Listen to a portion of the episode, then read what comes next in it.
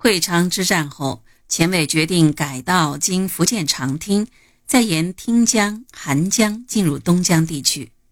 九月下旬，起义军主力转进至广东潮汕地区，第二十五师进占大埔三河坝。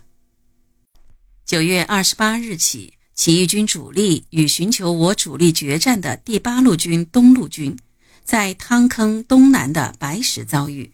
经三昼夜激战，起义军伤亡两千余人，无力再战，于是退出战斗，向海陆丰一带撤退。当部队经葵潭附近的时候，被敌方截为两段，部队大部溃散，起义军主力失败，余部一千二百余人进到海陆丰，加入东江地区的革命斗争。起义军主力南下后。由朱德领导留守三河坝的第九军和第二十五师等部与敌展开激烈的战斗。在这次作战中，林彪的表现较会昌之战大为逊色。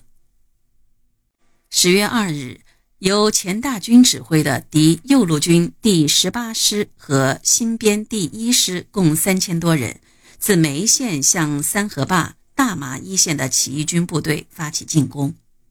这时候，起义军主力不足三千人，在朱德的指挥下，第九军和第二十五师与敌军激战数昼夜，给敌前大军部以重大杀伤，但自己也伤亡惨重。为了争取主动，朱德、周师弟决定我军交替掩护，逐步撤退。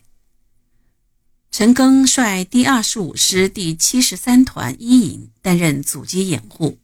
当时的战斗十分惨烈，战场上杀声震天，血肉横飞，敌人的重兵一次次向我军的阵地扑来，又一次次的被打了回去。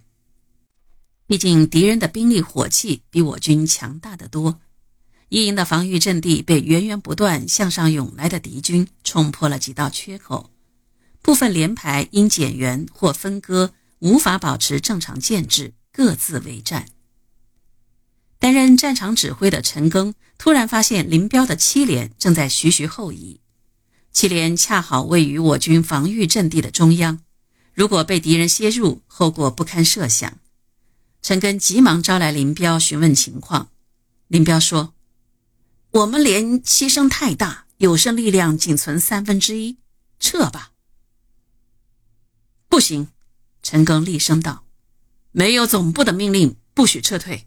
你给我往上冲，填补阵地缺口。”林彪仍然想说服陈赓撤退，陈赓大声吼道：“你再说，我就枪毙你！”林彪知道这不是闹着玩的，再说下去弄不好会掉脑袋，于是掉头又带着七连投入战斗。